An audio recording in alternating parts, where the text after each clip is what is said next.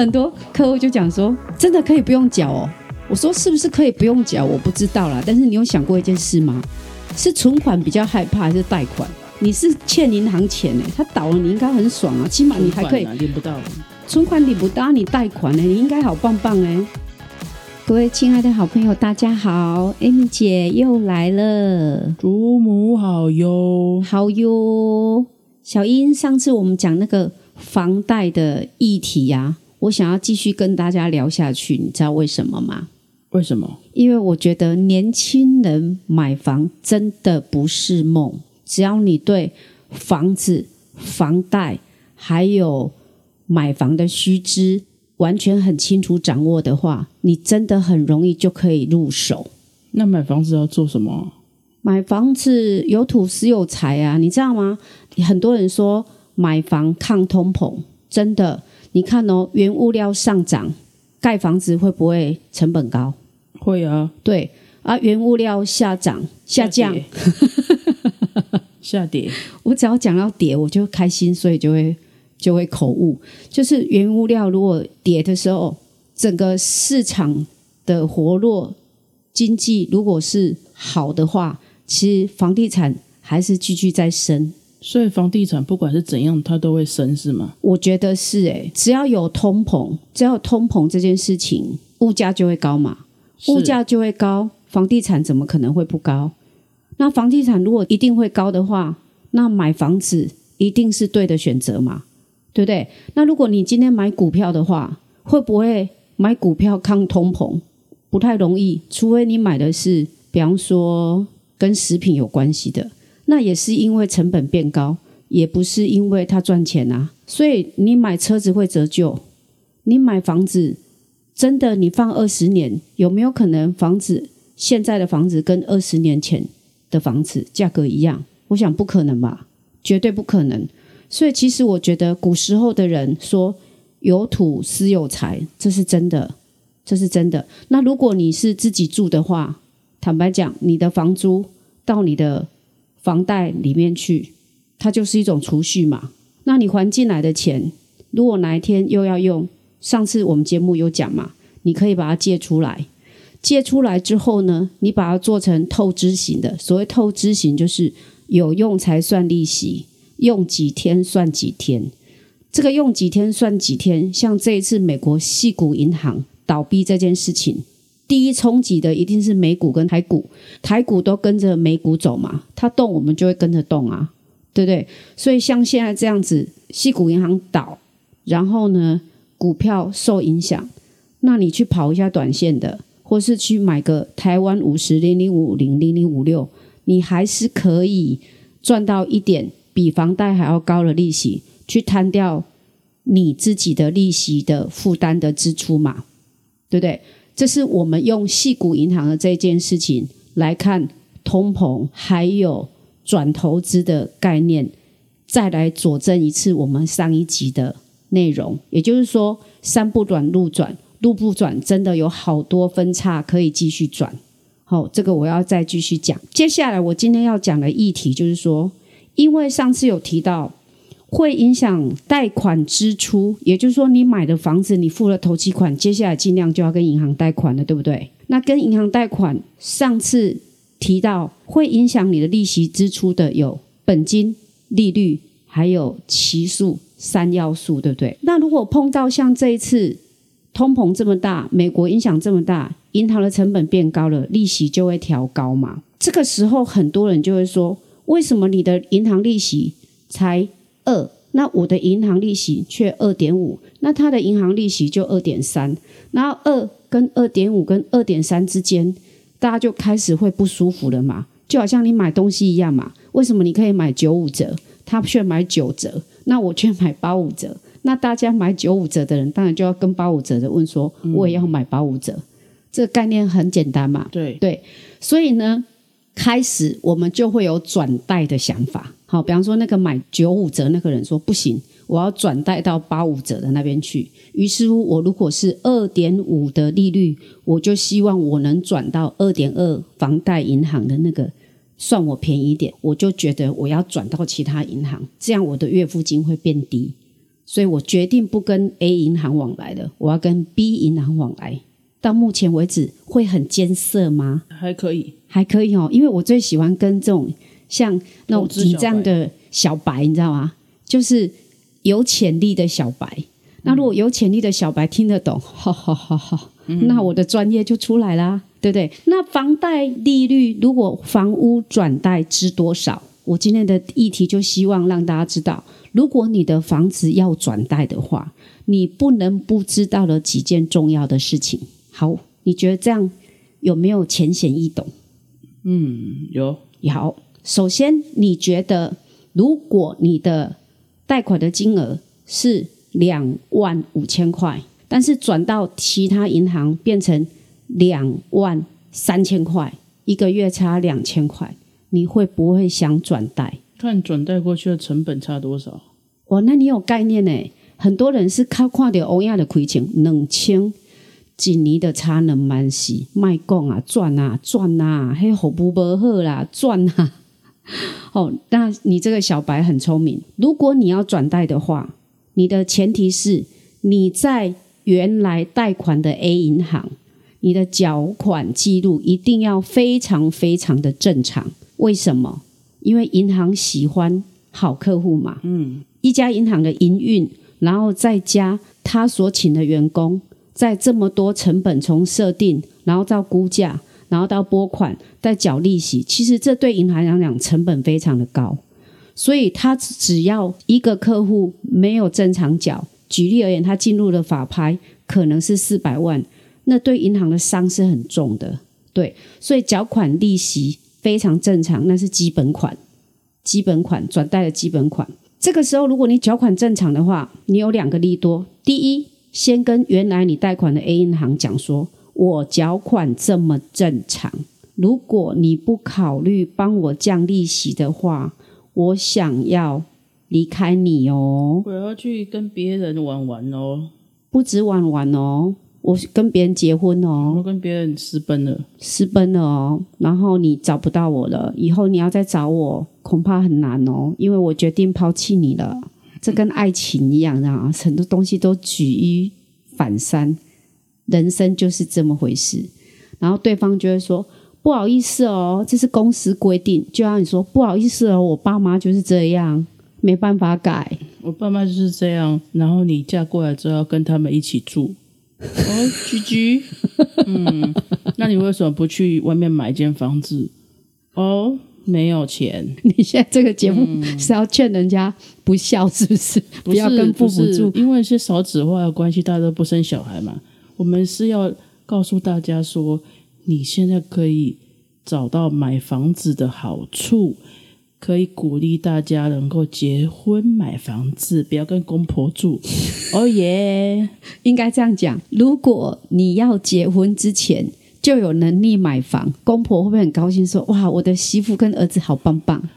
这样正向一点，有一个偷情的小屋，谁不喜欢呐？你好好聊天，我就是好好聊天啊。你好好聊天，我们这个节目虽然有一点五四三，那是为了要让大家放松。我刚刚有点快睡着了，我讲讲一些五四三的，让我自己笑。那就表示我这我太波人，是你叫我叫当女神，我就故意讲话慢一点啊。就我讲慢一点就睡着了。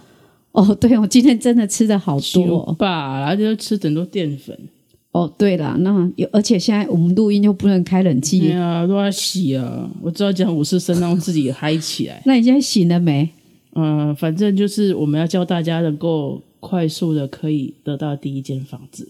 好，哎，第上一集就已经跟大家讲了嘛，就是你要快速得到房子很简单嘛，看你买在哪，你不要每次。谈话性节目都要讲信义区、大安区、凹子底公园区跟美术馆，你知道吗？男子也有八百三房有停车位，还有恒春啊，啊恒春五百啊，很好啊。潮州土狗常去哦。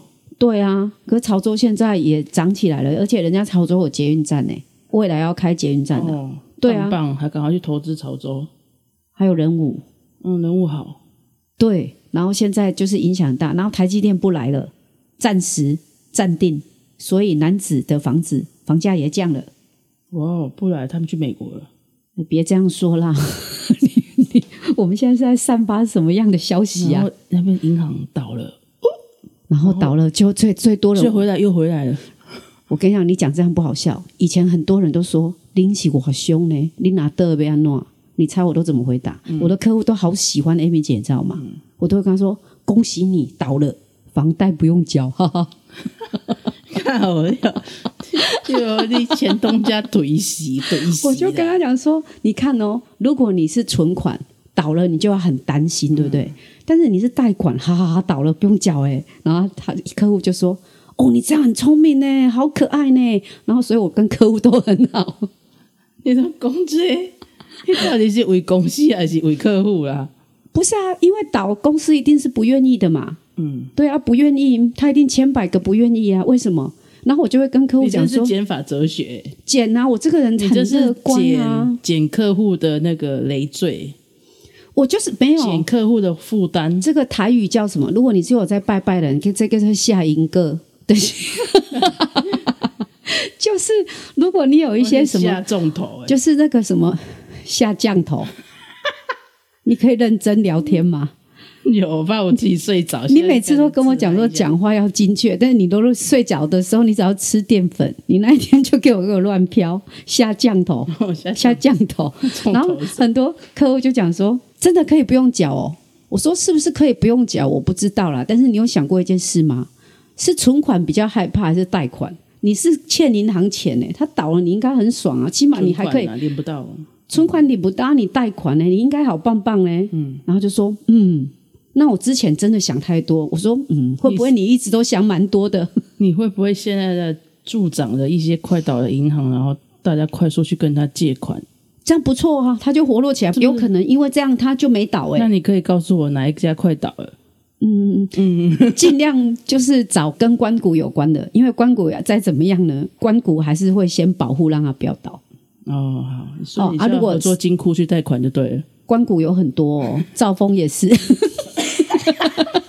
听到没，各位？有听到这一集就赚了。土银也是啊，对不对？然后对啊，兆丰很赚钱，就是外汇嘛。如果你出国，你就会看到所有换外币的都是兆丰啊，对不对？啊，你会发现很多那私人银行为什么要股价比较低？因为它没有关股的保护嘛，大家就觉得配息私人银行会不会配的比较不大方？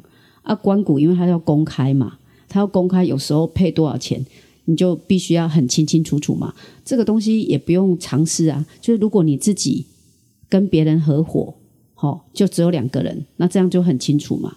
但是如果你上市上柜，然后又有会计师，又有很多东西，那这种东西要怎么样把它复杂化，或是简单化，还是让它清清楚楚化，其实就是很容易设计，你知道吗？哦，就只有懂的人才知道哈。没有，这个叫人性。我想讲人性，但是我要讲转贷，你为什么给我扯那么远？这一集是要讲多久啊？好，我们现在把那个焦点聚焦一下拉。回来，如果你要从 A 银行转到 B 银行，首先第一件事情得一卖冲崩。为什么？因为你是好客户。什么叫你是好客户？因为你缴款非常正常。就是你现在是可以跟原属的银行，然后协调沟通，你把我的利息降低一点，不然我要跟人家跑喽。对，然后他就说不行，你就说不行，我就真的今天就要跑喽。嗯然后你就说你再想想看哦。嗯，嘿，我这么好的男人不多哦。对啊，你要开出什么条件留住我哟？下去万豪万豪饭店 咸酥鸡等你哦。你这样子，人家会觉得我们两个是什么鬼关系啊？那知道了 A 银行转到 B 银行之前，你要跟先跟原东家，就是你的原老公讲好说，如果你不好好疼惜我，我要嫁别人哦。好，去啊，去给啊。啊，这个时阵伊哪给你呛功喝啊，去给啊，某个程度就是在跟你讲说，你可以选择。是好，可以选择的时候，那你这个时候，Amy 就要教大家，那你要怎么选择？那你就要知道，如果你从家的话，你要多花多少婚礼的的钱，对，你整个登记的过程，你要多多少成本，这样合理吧？用这个比喻应该有点有趣吧？有趣，自己的价值会不会折旧啊？不会，土地会增值，房屋会折旧。哦，土土地会增值，土地一定会增值，房屋一定会折旧，这件事情是对的，好，没错嘛。所以我才会说，买房子绝对是人生储蓄发展机会最高的潜力股，我觉得。所以，Amy 姐最爱的就是房子，房子，房子，超爱。好，离题了，因为不会有任何粉丝在意我爱什么，好不好？我自己有自知之明。好，回来，第一，缴款一定要正常。第二呢，好，对方跟我说拜拜，你走吧。这个时候，你确实可以开始做一些功课，证明你嫁出去会不会比较好。那你要了解什么呢？你的成本有多高？转贷就要重新设定，重新设定。A 银行的设定呢，抵押权就要换设定给 B 银行。那他为了怕有诈骗的情形出现，所以银行通常会要求设定一定要用他们配合的代书，不能用你自己的，你也不能自己去办。所以银行的设定的钱就是四千到五千块的设定代书费。这个时候听众记好了哦，哈。那如果你的土地有很多笔的话，多一笔代书就会给你多收一千，所以四千、五千、六千的概念就在这边，这叫基本款。然后呢？你设定到 B 银行之后，要不要把原来的 A 银行的设定涂销掉？涂销嘛，离离婚要涂销嘛，哈。对，涂销掉代书的费用通常是两千块，那一样多一笔土地的权状就多五百块。好，那这个时候你就知道你的成本大概多多少了，对不对？我们就不跟细算，因为这是 Podcast 不是数学课，好不好？大概知道就好了。嗯，现在银行，因为我刚刚不是有提吗？他们办一个客户，一个新客户，有时候很多人办了，可能一年两年他就还清。通常一年两年，银行所付出去的成本都还没有回收。那有一些投资的客户，有时候他买了他就卖了，或是他有转换新的房子，他就还清了。对银行来讲，这是一个很大的损失。好，他喜欢带给那些乐乐等的人，也不一定，因为。存续期间有要求，所谓的存续期间就跟年纪还有贷款的期限有息息相关。等一下再跟大家讲。那为了要这些成本能够平衡，现在银行越来越聪明，也越来越会算了。你只要办贷款，就有所谓的开办费，每次贷款都有开办费。那开办费从四千、五千到一万不等，每家银行都不一样，每家银行都不一样。那这些加起来已经快要两万块了吧？这个时候，我又要再提一件事情，就是抵押权的部分。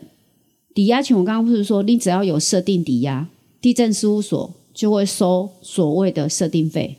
设定费呢，就是你设定金额的一点二倍，一点二倍。这个时候，小雨你会问我说：“啊，我就贷五百而已，为什么要给我设定五百的一点二倍？”嗯，为什么？很简单，因为万一如果你不缴贷款，你耍赖。然后你没有钱了，那银行是不是从寄存证信函给你，到给你催收，到给你拍卖，这整个过程时间到底要多久？不知道，不知道。所以通利，通利银行当然希望降名啊，不降输嘛。像叫你要来贷款，因为欠钱的人是你啊，嗯，啊不是我啊，对不？我借钱给你呢，嗯，所以麻烦你配合一下我的要求，好不？嗯，这时候伊在讲，你拿贷五百万，我就要。设定抵押五百万的一点二倍，嗯，这个是通例。那有一些银行非常非常非常少，他会要求你设定到一点三倍。但是如果我个人的话，我就是会要求一点二倍。为什么？九成都一点二，你为什么要给我一点三？如果是我个人，我就不会在那家银行贷。那一点二倍里面又来喽，地震事务所会收你一点二倍的千分之一的规费，千分之一的规费。好，那你就是比方说五百万乘以一点二倍，再乘以千分之一，就是地震书所所所收的设定抵押费。好，这个时候回到根本哦，我们 p a c k a g e 快要结束了哦。嗯，小白不要睡着了，我感觉你一直在度估哈。对，来一百万，上次零点二五，我真的一定是鬼上身。我一直说一百六十七块，一百六十七块，那一天也是这样，淀粉吃太多，我这一百六十七是从哪里来的？一百万零点二五就是两百零八块，是一百万零点五一一个月就差两百零八块。我用最简单的，所以如果你是六百万的话，你就乘以两百零八的多少哈，就这样子。所以你就要算这样子，你到底划不划得来？划不划得来？最后要补充的就是一件事情，我是不是说买房抗通膨？对，时间带的越长，通膨的数字如果比利息高的话，相当于你就不用缴利息了嘛。嗯，通常转贷，银行不会让你贷三十年，他会把你再拉回二十年。为什么？因为你的房子有在折旧中，有在折旧中，所以他会希望你贷二十年。那你看很笨哦，啊，不能说客户笨，要说嗯，要深思熟虑哦。为什么？你本来是要省利息，但是你的月付金变多了，因为三十年变二十年，月付金会不会变多？会会会，对。然后你为了省利率，然后月付金变多，然后你的弹性变少，然后你去做其他的投资的几率就变低了，那你就把自己绑死了。你果然被房贷困住了，你果然被房贷困住你的人生了。所以你是建议是尽量不要转贷，如果你觉得利息高，应该跟原来的银行再谈一下。对，但是如果谈不下来的话，这些成本你要会算，算完了之后再决定你要转贷。最起码这些基本你可能要花的这些钱，你要算过，因为利息是浮动的嘛，你要算得很清楚。因为现在他告诉你这样的利息，不代表二十年都是这样子，所以你要整个去评估过，评估过。如果你算完了之后还是可以省下很多，那就转吧，连考虑都不要考虑。嗯，好，首先你要转，你要数学非常好。好，不用，我现在已经把二零八算出来了。好，二好零八算出来了。对，然后规费大概算出来。那大家如果听不清楚的话，麻烦请大家再重听，你就会很清楚了。因为我也很喜欢听 podcast，因为第一次听不清楚专业的东西很正常，但是不能每天做拉迪赛嘛，总是要有一些专业的东西。嗯，但是因为这个东西就是 Amy 姐的专业，有时候讲专业的东西在那边五四三也不是办法，所以今天我个人觉得，以我十五年的房贷经验。希望所有的听众都可以给我五星好评。对，请大家可以在我们 Podcast 下，不管你是在任何一个平台收听的，你可以在底下帮我们评五星好评，然后也可以留言告诉我们哦。对，然后有什么问题跟 Amy 姐讲，Amy 姐一定使命必达。更重要的是，可不可以帮我分享给好朋友，把我们的 Podcast 连接给各位好朋友，让 Amy 姐可以跟更多好朋友当好朋友，好吗？跟大家结缘哦，结善缘喽，拜拜，拜拜。